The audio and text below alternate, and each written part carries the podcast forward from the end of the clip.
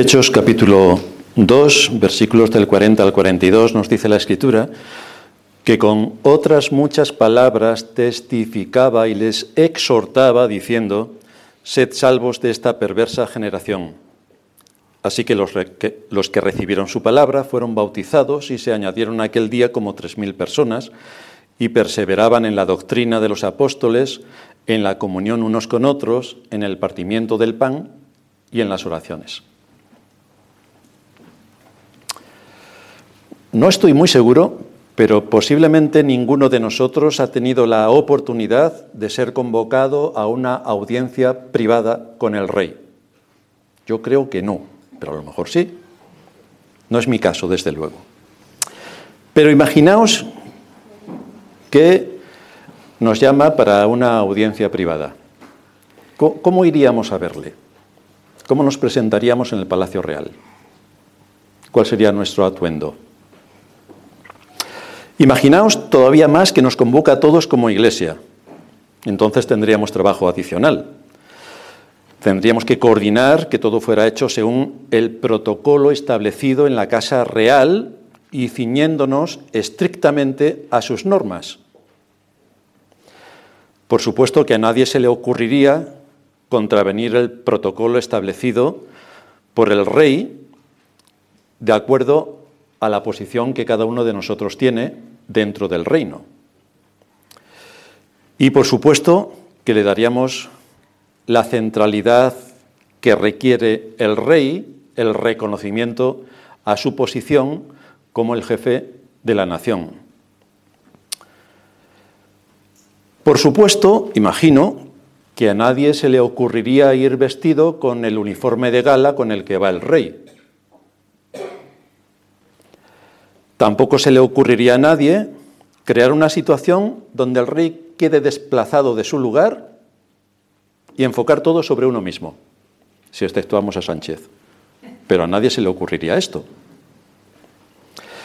Pues esto que es impensable para cualquiera de nosotros, si el rey nos convoca al Palacio Real, y por tanto que cumpliríamos las normas estrictamente del protocolo real, esto que sería impensable para cualquiera de nosotros, exactamente es lo que se viola cada día del Señor en multitud de iglesias donde el nombre de Dios es profanado. Dios dice que Él es un Dios celoso, que visita la maldad de los padres sobre los hijos hasta la tercera y cuarta generación de los que le aborrecen. Pero claro, en las llamadas iglesias no dicen que aborrecen a Dios, Dicen que le aman mucho. Ahí tenemos los hechos. Se adecúan al protocolo que Dios ha establecido en su palabra para la adoración.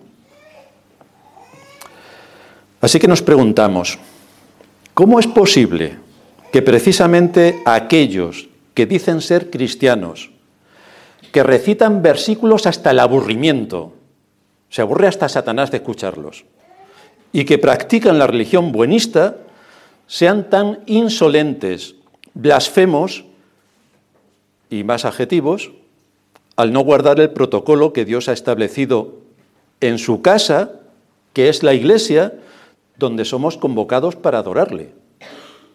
Porque es su casa. Es su casa. Por tanto, es necesario que tengamos argumentos convincentes y bíblicos de por qué adoramos como adoramos y por qué no adoramos de otra manera. ¿Por qué no estamos aquí saltando, brincando, haciendo cabriolas, pintándonos la cara eh, con rayitas, eh, dejándonos el pelo multicolor y tirándonos por el suelo haciendo de Spiderman? Spiderman ya sé que lo hace por las paredes, pero en fin, nosotros con el suelo ya tenemos bastante. ¿Por qué? ¿Por qué adoramos a Dios como adoramos hoy a Dios? ¿Por qué? Es necesario que tengamos argumentos bíblicos y convincentes de por qué adoramos como adoramos y no de otra manera. Es necesario, por tanto, que conozcamos las escrituras. ¿Qué es lo que dicen las escrituras? Porque esta es nuestra base fundamental. ¿Qué es lo que dice Dios en su palabra? Que nos la ha revelado a nosotros. Así que es importante que no seamos ignorantes, sino entendidos de cuál sea la voluntad de Dios, que es agradable y perfecta. Tenemos que investigar. Hoy vamos a ver algunas cuestiones de interés sobre este aspecto que, que define exactamente lo que somos, cómo adoramos y a quién adoramos. Y vamos a dividir el sermón en tres puntos. En el primero vamos a ver un protocolo en la adoración, en segundo lugar vamos a ver dos enemigos mortales y en tercer lugar vamos a desechar la falsedad. Ya imagino que quien nos esté viendo y esté en una iglesia de los Guays o de Paraguay o de Bombay va a decir que su iglesia es la mejor porque allí se lo pasa fantásticamente bien. Pues vamos a ver, a lo mejor no te lo pasas tan bien cuando escuches. Vamos a ver entonces en primer lugar un protocolo en la adoración. Hoy es el día del Señor. Así se indica en el cuarto mandamiento. Acuérdate del día de reposo para santificarlo. Está ratificado por Cristo. Y fue enseñado por los apóstoles para que pasase del séptimo día de la semana al primer día de la semana, la resurrección de Cristo, para la era cristiana. Es decir, las iglesias gentiles estamos sujetas a guardar el día de reposo, que es hoy. Hoy nos enseñaron los apóstoles que era el día de reposo. Como la iglesia es apostólica, pues obedecemos a nuestros padres en la fe, que fueron los apóstoles. Hoy debemos venir como pueblo de Dios a reunirnos en esta santa convocatoria para celebrar un culto público de adoración que por cierto es una fiesta solemne donde tenemos que venir vestidos para una fiesta solemne.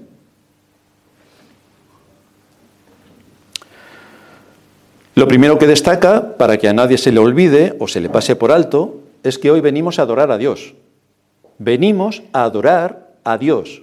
Esto es importante, porque no venimos a satisfacer eh, nuestras emociones, no, no venimos a elevar nuestra autoestima, no venimos a entretenernos, no venimos a hablar con unos y con otros y tener aquí un buen aspecto social, ni a planificar todo lo que vamos a hacer durante la semana con un grupo de amigos y entonces este es un día de encuentro de todos para mil cosas que nosotros, todos nosotros, entre todos podemos hacer. No, no.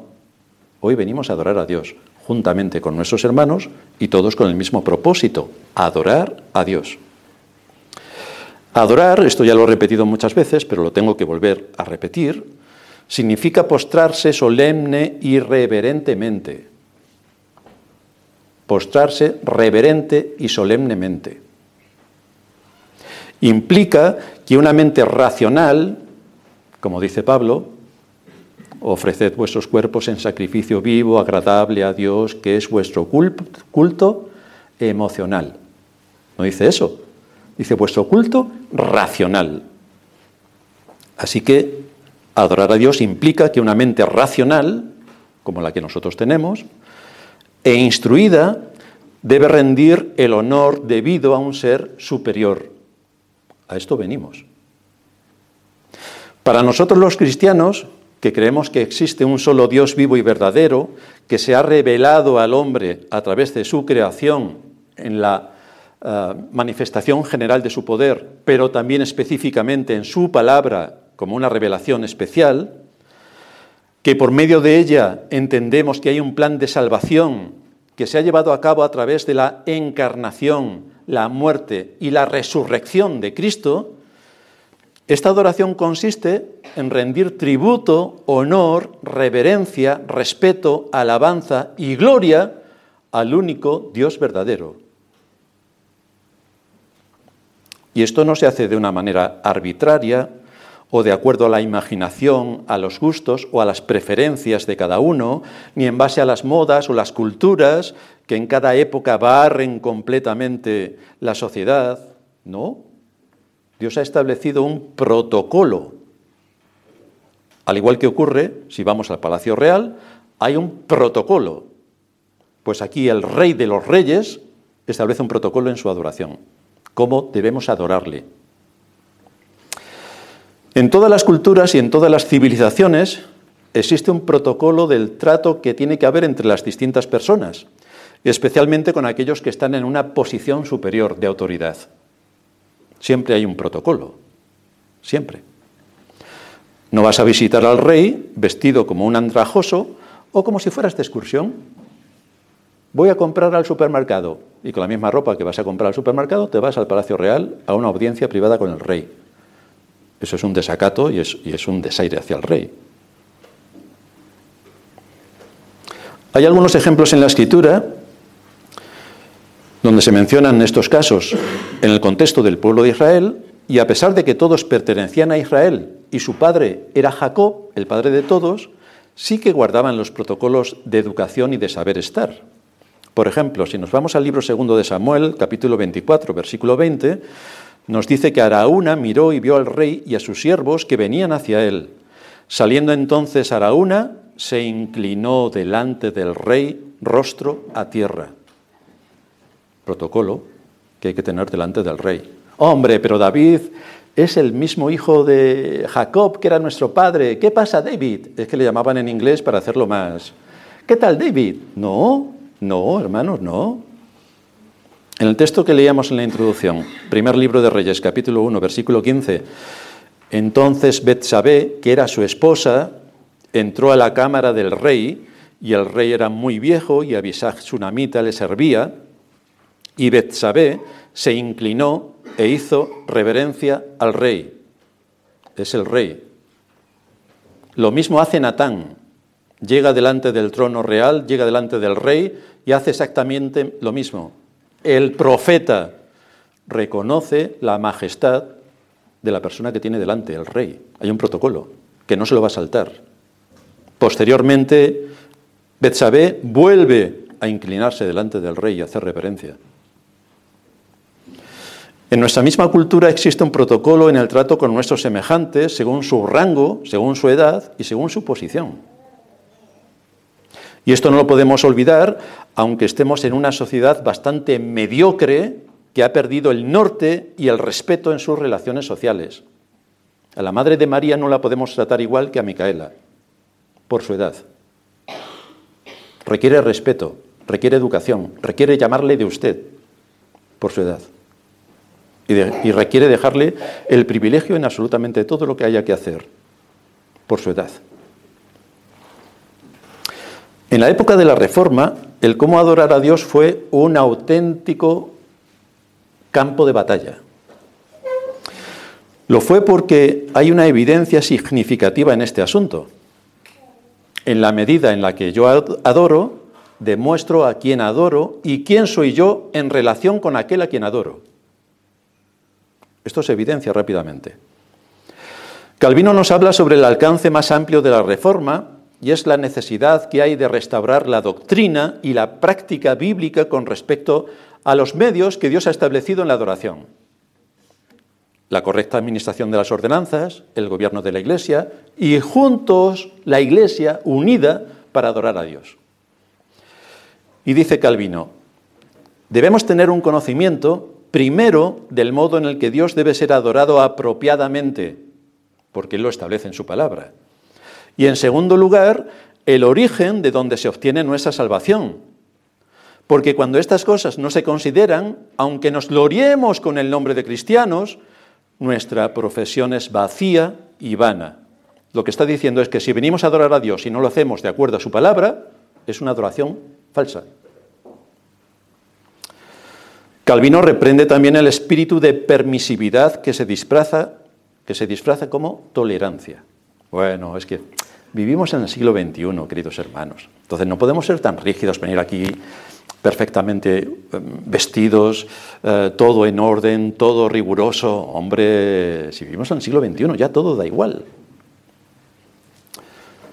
Dice Calvino, en una corrupción tan extrema de la sana doctrina, porque en la mayoría de las iglesias no hay doctrina, en una corrupción tan extrema de la sana doctrina, en una corrupción de los sacramentos tan infame, en una condición de la Iglesia tan deplorable, aquellos que mantienen que no deberíamos haber actuado tan enérgicamente contra este tipo de falsedad en la adoración, quedarían satisfechos con nada menos que con una tolerancia perversa por la cual deberíamos haber traicionado la adoración de Dios la gloria de Cristo, la salvación de los hombres, la administración completa de los sacramentos y el gobierno de la Iglesia. Así que hay algo engañoso en el término, dice Calvino, en el término de la tolerancia. La tolerancia es una cualidad que tiene una apariencia justa. Parece socialista. Tiene una apariencia justa. Parece digna de elogio. Pero la regla que debemos observar en todo lo que está en juego es esta. Nunca tenemos que soportar con paciencia que el nombre sagrado de Dios sea atacado con blasfemias impías, que su verdad eterna sea suprimida por las mentiras del diablo, que Cristo sea insultado, sus, misterios sacrosantos contaminados, las infelices almas cruelmente destruidas, y que la Iglesia se retuerza en agonía bajo los efectos de esta herida mortal. Si te cargas la adoración, te cargas todo. Esta es la astucia de Satanás. Pero esta es la descripción actual de la Iglesia, y eso que Calvino escribió esto hace cinco siglos. Bienvenidos al día de hoy. En la Iglesia se ha sustituido la honra, la solemnidad y la reverencia en el culto público a Dios por una infame adoración digna de los diablos y no de Dios. Lo que quiero decir exactamente, lo que quiero decir exactamente es que cuando no se adora a Dios según él mismo establece, entonces se está adorando al demonio. La mayoría no lo saben, pero es exactamente así. El Señor dice que quien no está con Él está contra Él, y quien no recoge, desparrama. Y tenemos algunas secuencias interesantes sobre este punto. Segunda carta del apóstol Pablo, perdón, segundo libro de Crónicas, capítulo 11, versículo 14 y 15. Los levitas dejaban sus ejidos y sus posesiones y venían a Judá y a Jerusalén pues Jeroboán y sus hijos los excluyeron del ministerio de Jehová. Y él designó sus propios sacerdotes para los lugares altos y para los demonios y para los becerros que él había hecho. ¿Os acordáis cuando bajó Moisés del monte Oreb lo que vio? Las mujeres estaban danzando y estaban adorando al dios Apis, al becerro de oro, y Aarón les dijo, estos son tus dioses. ¿A quién estaban adorando? Pues si no adoras a Dios, adoras a Satanás. Esto es lo que está identificando aquí el autor de Crónicas. Designó sus propios sacerdotes para los lugares altos y para los demonios. Desde luego, si le preguntásemos a todo Israel, las diez tribus del norte, si ellos estaban adorando a demonios, nos dirían que por supuesto que no. ¿Dónde están los demonios? pero estaban adorando idolátricamente a los becerros que Jeroboam puso en los dos extremos del país. Adoración demoníaca. Cualquier adoración que no siga el protocolo que marca estrictamente Dios en su palabra es una adoración profana, blasfema, idolátrica y demoníaca, según lo que Dios enseña. Por eso habla la Escritura en términos de que quien hace tales cosas corresponde a una sinagoga de Satanás. Pero si aquí hablamos del Señor y recitamos versículos, una sinagoga de Satanás, porque Dios es celoso de su gloria. Es lo que leíamos también en la lectura de introducción. ¿Cómo que Adonías se llama a sí mismo rey? Si quien tiene que designar el rey que es David no lo ha designado. Esto es un atropello, está fuera de todo lugar. Por supuesto que es inadmisible.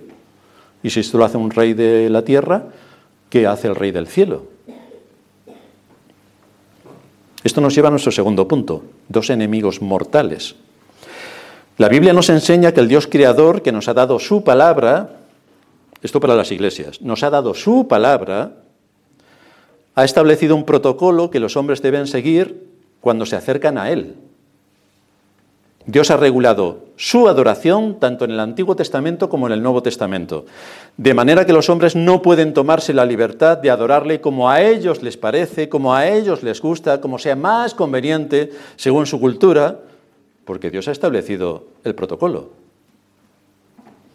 Cuando nos reunimos como iglesia para adorar a Dios, no podemos tener en cuenta nuestros gustos. No, es que a mí me gusta la música Disney. ¡Ay, qué bien! Pues yo prefiero el reggaetón. Vaya, Y yo... No podemos tener en cuenta nuestros gustos o preferencias, ni lo que nuestra imaginación pudiera aportar, ni lo que consideramos más apropiado para el entretenimiento, porque buscamos que todos se lo pasen bien. Pero recordad que venimos a adorar a Dios, no a pasármelo bien, que vengo a adorar a Dios.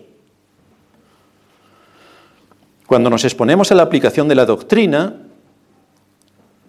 y estamos tratando la doctrina de la Iglesia, de la adoración a Dios, en el culto público como Iglesia, cuando nos exponemos a la aplicación de la doctrina es cuando corremos el peligro de extraviarnos por dos enemigos mortales, el subjetivismo y el pragmatismo. Dos enemigos. El subjetivismo consiste en tomar al hombre y sus experiencias como base del conocimiento. Es lo que siento. Lo que importa es lo que siento, lo que me gusta, lo que apela a mis emociones. Así que en el subjetivismo no existe autoridad alguna fuera de nosotros mismos, porque soy yo. Es lo que estábamos hablando ayer en la clase de historia. Unos creen en Jesús según su entendimiento, pero no se leen la Biblia, comentaba Nuria. Pero si no te lees la Biblia no puedes conocer a Cristo, porque Cristo se revela en las Escrituras. No es lo que a ti te parece, según tu imaginación te da. No, Cristo se revela en las Escrituras. El subjetivismo, para el subjetivismo no existe autoridad alguna fuera de nosotros mismos. El hombre es autoridad de sí mismo y piensa como piensa sobre todo, y él es la máxima autoridad. Por eso se adora como se adora. Pero por esa razón el hombre pensaba que la Tierra era el centro del universo, porque cualquiera puede ver que por la mañana el sol sale por el oeste, perdón, por el este y se oculta por el oeste. De acuerdo a mis sentidos, esto es lo que está ocurriendo, pero de acuerdo a mi experiencia, a mis sentidos, pero esto no es la verdad. Esta no es la realidad. Por tanto, la pregunta es, ¿lo que nosotros sentimos es el juez final que establece la verdad? Este es el asunto. ¿Lo que nosotros sentimos es el juez final que establece la verdad? Porque si lo es, estamos muertos. El que la reforma pusiera la ciencia en su lugar demostró que la Tierra no era el centro del universo. Esto se lo debemos a la Reforma, a pesar de los cuentacuentos de nuestros días. Esto se lo debemos a la Reforma. Y esto es lo que la Reforma también trajo en cuanto a la adoración pública. Una vuelta al conocimiento bíblico, de tal manera que cada cosa estuviera en su lugar de acuerdo a lo que la palabra de Dios enseñaba y no de acuerdo a lo que el hombre sentía. Esto lo vemos también en la contrarreforma en el barroco y en, las artes. Por una parte estaba la centralidad de Dios en los cuadros, en el arte, la centralidad de Dios. Después de la reforma y para atacar a la reforma, que viene la contrarreforma, la centralidad ya empieza a estar en el hombre, el hombre. Y así tenemos algún que otro filósofo que dice que el hombre es la medida de todas las cosas. El hombre, el hombre corona todo. Es corona de la creación, pero ahí se queda, es una criatura. Pero para el hombre por sí mismo entiende que Él es el que dictamina cómo tienen que ser las cosas según sus gustos y preferencias, a expensas de la Escritura. Así que hoy seguimos viviendo en la Edad Media. Por supuesto que tenemos teléfonos, tablets, ordenadores, luz eléctrica. En cuanto al conocimiento, estamos en la época de las tinieblas, literalmente. No se quiere profundizar en las escrituras, y en el lugar de culto, que es este donde en los púlpitos se debería impartir con rigor el conocimiento de Dios, esto brilla por su ausencia. Solo el Espíritu de Dios pudo hacer que en siglos pasados el cristianismo llegase hasta los confines de la tierra y la gente se convirtiera dejando su idolatría y rindiendo culto al Dios vivo y verdadero. Pero hoy los descendientes de aquellas personas están integrando en la adoración todo su culto pagano y profano, donde en sus religiones ancestrales y sin saberlo se adoraba a los demonios. Y por eso vemos en el culto público a Dios un montón de mezclas de religiones paganas. Porque todos somos hermanos y hay que tener mucho amor y tolerancia. con la perversión. Ya sabéis que la Iglesia Católica original, de la que nosotros descendemos, porque nosotros también somos católicos, pero no romanos, la Iglesia Católica original resultó que durante los primeros siglos luchó fuertemente y valientemente para defender la fe. Los dos primeros siglos, diez persecuciones terribles y la Iglesia se mantuvo. Pero en el siglo IV el emperador Constantino se convirtió. ¡Qué éxito! Se ha convertido Sánchez, perdón, Constantino, que estaría yo pensando. Se ha convertido Constantino. Fantástico. Bueno, ¿y cuáles fueron los movimientos que hizo Constantino para mostrar que realmente se había convertido? Pues cogió a Neptuno, le puso una túnica, una capa, y dijo, aquí tenéis a San Pedro. Y este es San Pedro. Así que dejó la idolatría exactamente igual, pero cristianizada. Ahora ya todos eran nombres cristianos, San Pedro, San Pablo, San Judas, San Mateo. Pero lo mismo ocurre hoy en la iglesia evangélica, donde se han introducido cultos idolátricos de chamanes, de sensacionalistas y espectáculos que son una profanación contra la verdad. A esto se le añade que con tan alto nivel de sensacionalismo, muchos de los que componen estas mal llamadas iglesias no salen indemnes de alguna alteración neuronal. Es igual que ocurre con los que han sido drogadictos. Luego no les funciona bien el cerebro. Y los que están mucho tiempo en este tipo de iglesias no les funciona bien el cerebro. Se quedan tarados para el resto de su vida. Porque lo que allí se enseña son doctrinas demoníacas, aunque las envuelvan en todo el amor y recitando versículos que ellos quieran. Vemos así a iglesias, esta semana he tenido un aluvión de hermanas que me han enviado del espionaje, me han enviado información. Iglesias discotequeras. O sea que vamos a la iglesia, pero es una discoteca. Y otras iglesias con espectáculos repugnantes que mejor no describirlos. También he visto a pastores bailando en medio de la iglesia, en el culto público, allí estaban moviendo el esqueleto y no les daba vergüenza. No porque estuvieran bailando, sino por la edad que tenían. Pero fijaos que todo está organizado para darle rienda suelta a la carne, estimular las emociones y disparar los sentidos. ¡Euforia! Claro, luego lo sientas aquí Es como estudiar, voy a ser payaso de circo o voy a estudiar ingeniería aeronáutica. Posiblemente no se parezca mucho, pero nosotros no estamos en parvulitos, estamos en la universidad. Esto es la universidad. Así que, como digo, iglesias discotequeras, iglesias con espectáculos repugnantes, pastores bailando y todo para darle rienda suelta a la carne. En medio de todo esto pensemos un momento en la cruz, que es lo que debe dar sentido al culto de adoración, que estamos aquí por Cristo. Es en el día del Señor que todo ocurre. Así que veamos, ¿cuál es el precio que se pagó para nuestra redención? ¿Cuál es el precio que se pagó para nuestra redención? A ver si nos da risa. A ver si venimos motivados por el entretenimiento. ¿Cuál es el precio que se pagó por tu redención? ¿Cómo podemos ver a Cristo clavado en la cruz, de pies y manos, derramando su sangre y entregando su vida en cumplimiento con las demandas de la ley que exigían la muerte de un inocente para cubrir el pecado del culpable? ¿Y cómo me quedo con esto? Y más aún cuando escuchamos a Cristo diciendo, Dios mío, Dios mío, ¿por qué me has desamparado? Esto es lo que dijo en la cruz. Con su justicia perfecta pagó con su vida nuestras deudas delante de la justicia. Vaya, qué divertido es esto, es para partirse de risa. Es una profanación blasfema la que hacen en muchas iglesias en el Día del Señor.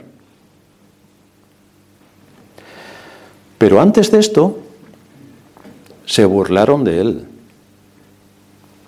Le dieron una caña como cetro. Como era el rey, le dieron una caña como cetro. Le pusieron una corona de espinas porque le llamaban el rey de los judíos. Así que toma tu corona. Después de azotarle severamente y dejarle sangrando, le pusieron un manto de púrpura para que se le pegase bien a la piel y luego cuando se lo tuviera que quitar, que saliera ahí de todo. Le ridiculizaron todo lo que pudieron y le escupieron. Y nos encontramos con el hecho de que hoy vemos a los que se llaman cristianos en el culto público de adoración al Dios eterno y al Cristo encarnado, que más parece aquello una discoteca, un lugar de exorcismos, un lugar donde se reúnen los locos y tarados a tenor de lo que hacen. Y todos dicen alabar a Dios. Pero esto es una burla y un escarnio, es una blasfemia, porque están haciendo lo mismo que hicieron aquellos soldados con Cristo. Y además ellos dicen encima que están adorando a Dios. Y en realidad no están adorando a Dios, están adorando a los demonios. Esto es lo que están haciendo. Antes de ser cristianos, los gentiles adoraban a sus dioses paganos.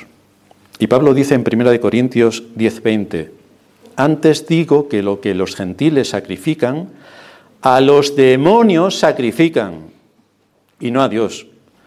Y no quiero que vosotros os hagáis partícipes con los demonios, porque cuando tú no rindes una adoración a Dios según Él establece en su palabra, rindes adoración a los demonios. Lo dice el Antiguo Testamento, lo dice el Nuevo Testamento, en el conjunto general de las Escrituras, esto es lo que se evidencia.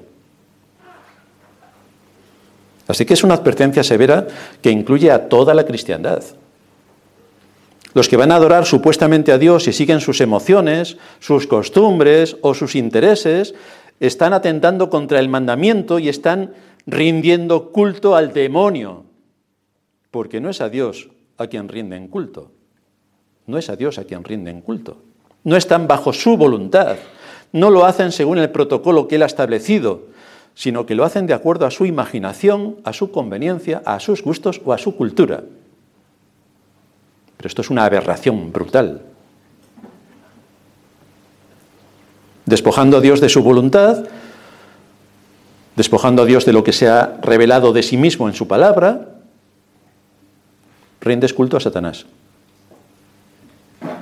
aunque se citen versículos y haya una unidad excepcional en este lugar de culto, donde todos a la vez están ahí proclamando no sé qué, decretando y haciendo el panolis, pero es un lugar de culto donde no se adora a Dios, no se adora a Dios. Por tanto, si no se adora a Dios, ¿a quién se adora? Porque aquí no vale, yo soy neutral. No, soy ni como estos rigurosos reformados que fíjate, está todo en orden, ni tampoco como los extravagantes. Nosotros somos neutrales. Bueno, en la escritura la neutralidad no existe. O estás con Cristo o estás contra Cristo. No hay nada más. Si tú vas al Palacio Real donde has sido convocado por el rey y vas con el traje que lleva el rey y quieres para ti la atención que se le dispensa al rey, pues posiblemente acabes en una mazmorra, por listo. Pero esto es lo que ocurre aquí en la iglesia. Lo mismo. Dios no pinta nada, salvo recitar versículos para que no parezca lo que realmente es. Pero no se viene a adorar a Dios, se viene a estimular los sentidos y a autosatisfacerte y a entretenerte. La Iglesia entonces ha despojado a Dios de su posición de honor, ha introducido otro protocolo de adoración que le ha impuesto la moda social en la que vive, y como además la Iglesia de nuestros días se esfuerza enormemente en ser una ignorante superlativa, entonces, pues rinde culto a los demonios, efectivamente. El subjetivismo sigue ampliando su influencia en la Iglesia y llegan los tolerantes, sobre todo en lo que respecta a la alabanza a Dios en el culto público. Entonces, queridos hermanos, la música es neutra, nos dicen. Claro, claro. Es como una imagen es neutra, pero Dios prohíbe las imágenes, pero es neutra porque le ponemos una capa y es San Pedro. Así que podemos llevar a la imagen a donde queramos. La música es neutra. Y el tipo de alabanza que empleemos en el culto de adoración, entonces depende de nuestros gustos personales o de nuestra cultura. Y por tanto todo es lícito si contiene algún versículo o referencia a Dios. Hombre, si fuera por esta causa, imaginaos Satanás que le recitó textos bíblicos enteros al Señor. Es el mayor cristiano de los que ha pisado la tierra. Pero no es así. Hay otros factores que intervienen. Es la música que veis en la mayoría de estos mega espectáculos que se llaman iglesias y que son circos andantes y solamente les faltan los payasos, es la música la que lo envuelve todo. Así encontramos música pop, que comentaba, música Disney, música rock, reggaetón, cualquier cosa menos lo que Dios ha establecido. Y luego veremos con el desarrollo de la serie cómo Dios sí que ha establecido qué tipo de instrumentos musicales hay que tocar en la iglesia, en el culto público. Esto en cuanto al subjetivismo. Por otra parte, debemos cuidarnos, del pragmatismo, que consiste en usar unos resultados aparentes para evaluar que aquello funciona según nuestro método humano, no según lo que Dios dice, sino según nuestro método. Pero esto es exactamente lo que hacen las marcas comerciales para vender más productos, o lo que hacen los programas de telebasura para tener más audiencia. ¿Qué es lo que le gusta a la gente? Y le damos a la gente lo que le gusta. Y ahí hay inversiones millonarias para detectar cuál es la codicia de la gente. La codicia me vicia. Pues efectivamente, ahí vamos, a alimentar ese pecado. En una conversación que tuve hace años con una pastora, donde le estaba exponiendo que su oficio era completamente profano, ella argumentaba que desde que era pastora había más convertidos. ¿Qué más señal quieres? Si desde que yo estoy hay más convertidos, es que mi oficio está en orden. Así que me siento con toda la autoridad para seguir siendo pastora. Pero no es lo que Dios dice en su palabra. Pero ¿a quién le importa? Por eso digo que este es un enemigo mortal. Un enemigo mortal. Y esto se aplica a todas las áreas. La iglesia canta con más entusiasmo cuando utilizamos un estilo musical más moderno, Imaginaos aquí tres baterías, 28 bajos, 17 guitarras electrónicas y todos nosotros tocando. Y entonces, ¿pero a quién adoramos? O lo que hacen muchas veces las iglesias. Viene el coro, viene el coro aquí delante y nosotros vemos el coro. ¡Ay, qué bien! Mira, ese no se ha afeitado bien. Aquella no iba bien vestida, el otro. En fin, ¡ay! Nos hemos deleitado mucho con el coro. Pero el coro es para adorar a Dios. Y ya veremos esto cuando estudiemos lo de la música en la iglesia, como el coro estaba en el contexto de la iglesia, todos cantando, todos allí. Cantamos a Dios, todos. No venimos a ver cómo canta el coro. ¡Ay, qué bien canta el coro de mi iglesia! Esta forma de supuesta adoración, nos dicen, es que llega más a la nueva generación, porque cantamos cosas que a ellos les gusta, Así que en vez de que se vayan a la discoteca, vienen a la discoteca de la iglesia, que es cristiana. Estupendo. O dicen también, es que los himnos tradicionales, madre mía, los himnos que cantáis, ¿eh? que son del siglo XVI. Yo no sé si alguno se ha dado cuenta de qué siglo es la rueda. Y todavía la están usando. Los coches llevan ruedas, el volante es redondo, hay muchas cosas que son redondas. Pero no sé cómo en el siglo XXI, ¿por qué no tenemos las cosas cuadradas? Y tenemos una rueda cuadrada porque estamos en el siglo XXI, pero hay cosas que no se pueden cambiar, porque la verdad no cambia con el paso del tiempo. Pero sí, los himnos tradicionales alejan a la gente de la iglesia, sobre todo a los jóvenes. Así que vamos a ver cómo hacemos algo espectacularmente impactante para los jóvenes. Claro, luego pasa cualquier cosa y desaparecen todos los jóvenes. Lo que has hecho no sirve para nada porque realmente no sirve para nada. El problema de este planteamiento es que su objetivo es adaptarse a los gustos y preferencias de cada uno y estar en sintonía con la moda de nuestra época, en vez de estar en sintonía con lo que Dios enseña en su palabra. Que a lo mejor, digo yo, que siendo cristianos, lo mismo la tenemos que tener en cuenta. Si somos cristianos, claro. Si usáramos este mismo criterio para evaluar la predicación de la palabra de Dios, no podríamos predicar, como dice Pablo, todo el consejo de Dios. No podríamos predicarlo. No. ¿Por qué? Porque hay muchos temas espinosos en las escrituras que no resultan atractivos para el hombre. Así que solamente nos tendríamos que limitar a predicar que Dios es amor. Hasta el domingo que viene, hermanos, ya terminó el sermón. Dios es amor.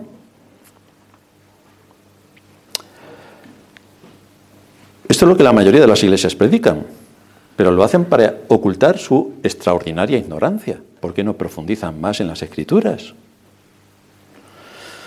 Si hiciéramos esto, entonces estaríamos predicando un evangelio mutilado. Y predicar un evangelio mutilado es predicar un evangelio falso.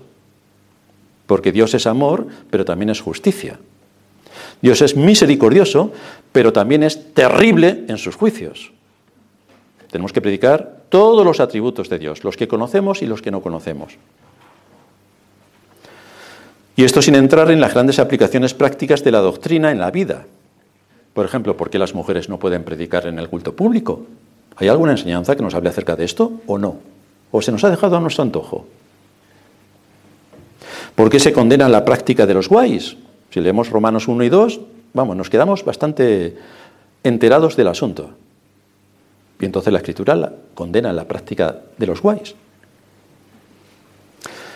¿Por qué condena la escritura tajantemente el aborto? Pero esto no se quiere tocar en las iglesias y que cada uno haga lo que quiera. La escritura nos dice que se permite a la autoridad civil aplicar la pena de muerte en casos de asesinato, y estamos de acuerdo. Pero esto no lo puedes decir hoy, porque entonces imagínate tú los derechos humanos, los derechos de los simios, derechos de las tortugas, todo el mundo tiene derechos. La escritura admite y permite el uso de la guerra. La guerra, no, la guerra no. Salvo si nos favorece. Entonces, guerra por donde salga. Porque se gana mucho dinero en la guerra. ¿Que se mueren los soldados? Bueno, pues ya vendrán más. Pero la guerra es para hacer negocio. Se demuestra la total culpabilidad del hombre y su naturaleza corrompida, por la que ni quiere ni puede acercarse a Dios. También esto lo enseña la Escritura. En 1 Corintios 2, Pablo dice a los hermanos de Corinto que cuando estuvo con ellos no tuvo en mente ser una persona popular. Voy a ser popular. Bueno, lo que vemos en la vida de Pablo es que exactamente lo que él fue sembrando en sus años como perseguidor de la iglesia, luego lo sufrió todo en su propia carne, absolutamente todo. Pablo no quería estar entre ellos como una persona popular y que todos pudieran pasar un rato divertido. ¿Que viene Pablo hoy? Bien. Bueno, menos mal que ha llegado aquí el payaso del circo. Dice Pablo, ni mi palabra ni mi predicación fue con palabras persuasivas de humana sabiduría, sino con demostración del Espíritu y de poder para que vuestra fe no esté fundada en la sabiduría de los hombres, sino en el poder de Dios. Es la escritura la que marca la norma, es la escritura la que establece el protocolo. Nosotros debemos tener convicciones profundas en la escritura para que luego esto, cuando salga a aplicarse en el mundo en el que vivimos, sepamos cuál es el fundamento y el contenido de lo que creemos. Pero Pablo es tan amable con nosotros, tan amoroso. Segunda de Corintios 13, 2. He dicho antes, y ahora digo otra vez, como si estuviera presente, y ahora ausente lo escribo, a los que antes pecaron y a todos los demás, que si voy otra vez no seré indulgente. Vaya, ¿quién iba a esperar esto de alguien tan amoroso que nos debería pasar la mano por el hombro cada dos por tres, darnos una sonrisa y decir, Dios te ama? Pues parece que Pablo no tenía esta intención.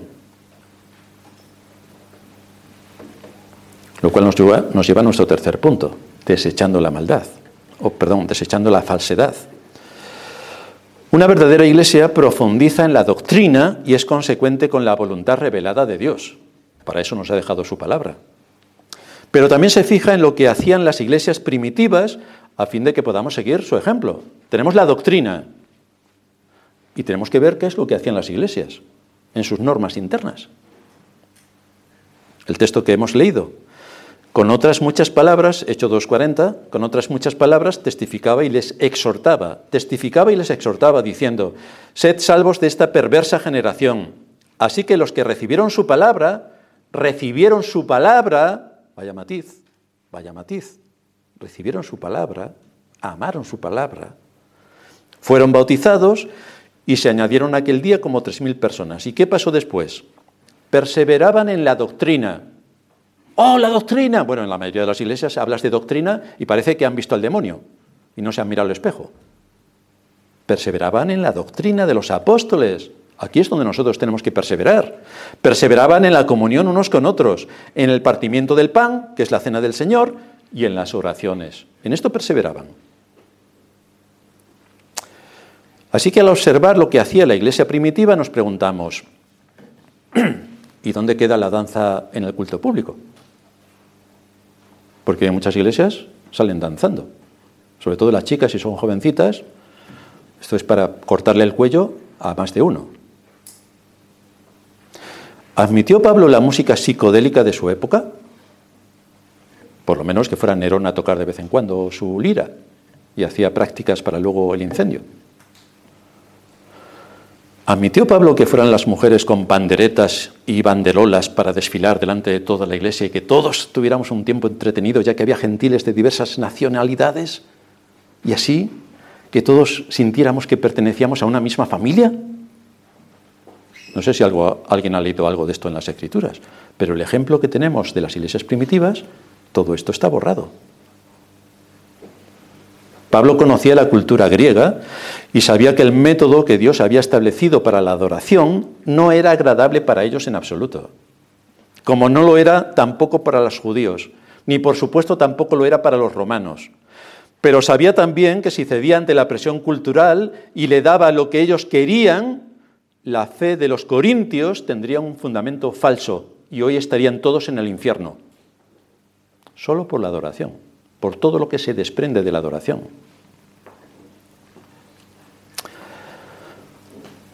La mención que hacía antes a cuando Moisés llegó a donde estaba el becerro de oro la encontramos en Éxodo 32, 19. Aconteció que cuando Moisés llegó al campamento y vio el becerro y las danzas, allí también había danzarinas, como en muchas iglesias. Qué casualidad, que lo ha copiado la iglesia de nuestros días, que tiene danzas, igual que los apóstatas del pasado. Y no se dan cuenta. Aconteció que cuando Moisés llegó al campamento y vio el becerro y las danzas, ardió la ira de Moisés y arrojó las tablas de sus manos y las quebró al pie del monte. Yo creo que tuvo que orar previamente para no quebrarlas en la cabeza de su hermano. Y se contuvo, pero las quebró. Pero esto mismo es lo que hacen hoy la mayoría de las iglesias. Pero no se dan cuenta de lo que están leyendo. Dios ha establecido el protocolo para que nos acerquemos a Él. Cuando le adoramos como iglesia, como un cuerpo, debemos conocer el protocolo que Dios ha establecido. No lo que produce resultados aparentes, no lo que le apetece a la mayoría, es lo que Dios ha establecido. Por eso somos cristianos. Lo que sí encontramos es que este tipo de espectáculos tenían todo que ver con el paganismo y las costumbres paganas. Isaías 5:12. En sus banquetes hay arpas, vihuelas, tamboriles, flautas. No sé si os suena familiar de lo que se hace en muchas iglesias. Y no miran la obra de Jehová ni consideran la obra de sus manos. No, no profundizan en el Dios creador y en todo lo que nos ha revelado de Cristo en las Escrituras. No. Añade Isaías. Por tanto, como están haciendo todo esto, mi pueblo fue llevado cautivo porque no tuvo conocimiento, y su gloria pereció de hambre, y su multitud se secó de sed.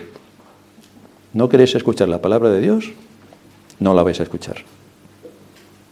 Y así estamos, en el desierto. Muchas iglesias compiten para tener cada vez más miembros, captándolos por medio de las danzas, el baile, la música estridente, exorcismos, verbenas, todo para satisfacer la carne, las emociones, la autosatisfacción. Pero esto es un culto blasfemo, idolátrico, pagano y demoníaco. Esto es lo que es.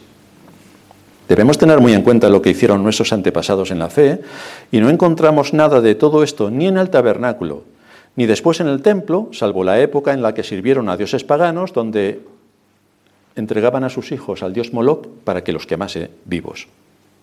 Pero ahí ves lo que hace la idolatría.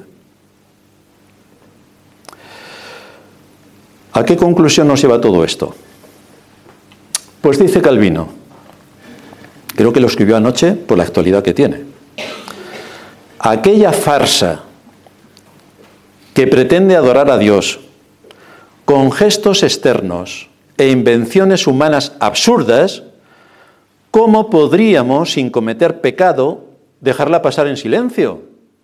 No puedes decir nada, porque nosotros no estamos para llamarles la atención a otros hermanos, pero si no son hermanos, para empezar. Tenemos que llevarles la luz del Evangelio, como se llevó la luz del Evangelio a las religiones primitivas y se expandió la luz del Evangelio por todo el mundo. Pero hoy porque se llaman iglesias no quiere decir que sean iglesias, son sinagogas de Satanás, también hay que llevarles la luz.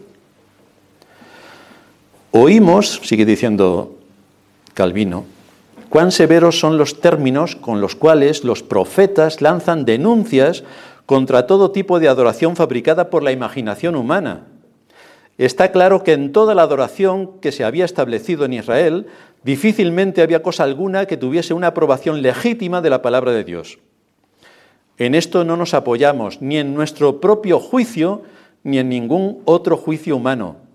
Debemos atender a la voz de Dios y escuchar cómo Él estima aquella profanación de la adoración que se muestra cuando los hombres, traspasando los límites de lo que Dios ha dejado establecido en su palabra, dan rienda suelta a sus propias invenciones. Los motivos que Él asigna para castigar a los israelitas con ceguera, después de que habían perdido la disciplina piadosa y santa de la Iglesia, son dos. La creciente hipocresía, bienvenidos a la Iglesia evangélica, la creciente hipocresía y un culto según su voluntad, la voluntad de ellos, lo cual significa una forma de adoración inventada por los hombres y falsa. Bienvenidos al mundo evangélico. Dependiendo de cómo es nuestra adoración, definimos a aquel a quien adoramos. Venimos a adorar al Dios eterno, que se manifestó en Cristo, quien vivió, murió y resucitó para justificarnos delante de Dios y limpiar todo lo que para nosotros era imposible. Adoramos de acuerdo a la verdad que Él establece en su palabra. Y en este contexto, Dios bendice a su pueblo, nos alimenta, crea convicciones fuertes, nos ayuda para nuestra vida en este mundo, nos hace pensar con lógica, con estrategia y con sabiduría. Todo esto es lo que aprendemos. Así que somos edificados, crecemos en conocimiento, entendemos la palabra de Dios, somos equipados para toda buena obra, una obra que no tiene que ver con el buenismo, sino con hacer la voluntad de Dios. Es entonces cuando el Espíritu Santo hace un auténtico trabajo de enseñanza al exponernos a la palabra en todas las cosas, que Dios nos ha mandado y nos ayuda para saber cómo todo eso se aplica. En esto consiste la predicación y la adoración en el día del Señor. Luego tenemos que suplicar al Señor para que nos dé sabiduría, a fin de que toda esta enseñanza tenga una aplicación práctica en mi vida. Porque la escritura es práctica. Es muy práctica, no es mística, sensacionalista, no, es práctica. Me enseña a amar a Dios, y eso tiene consecuencias, porque los primeros cuatro mandamientos hablan de esto. Luego me enseña a amar al prójimo, pero no como yo quiera, no con el buenismo, no con el amor rosa, sino de acuerdo a los mandamientos. Toda la enseñanza, dice Pablo, es útil para cada área de mi vida, toda la enseñanza.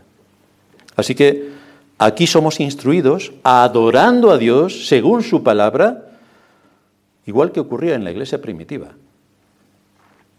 Así que nosotros también nos unimos a ellos, perseverando en la doctrina de los apóstoles, en la comunión unos con otros, en el partimiento del pan y en las oraciones.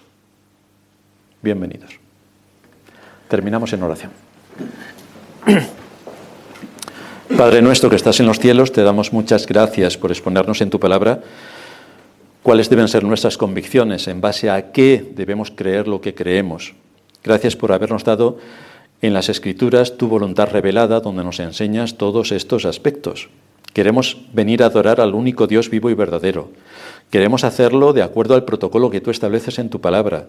Queremos ser sinceros y humildes delante de ti cuando rendimos este culto de adoración y queremos ser alimentados por tu Espíritu al exponernos a tu palabra predicada. Todo esto es lo que ocurre en este día, donde podemos rendir la gloria, la honra y la alabanza al Dios eterno que creó los cielos y la tierra, al Dios encarnado, nuestro Señor Jesucristo, que vino a este mundo, murió en una cruz, clavado, derramando su sangre, y resucitó al tercer día, un día como hoy, primer día de la semana. Y queremos rendir culto al Espíritu Santo, que es el que lleva a cabo la regeneración, el nuevo nacimiento en cada uno de aquellos a quienes Dios Padre llamó y por quien Cristo murió. Es la obra del Dios Trino y a ese Dios Trino reconocemos y le damos la gloria, la honra y la alabanza. Ayúdanos a seguir profundizando en esto, a tener bien asentadas nuestras convicciones y a hacer una defensa rigurosa de la fe. En Cristo Jesús, nuestro Señor, te lo suplicamos. Amén.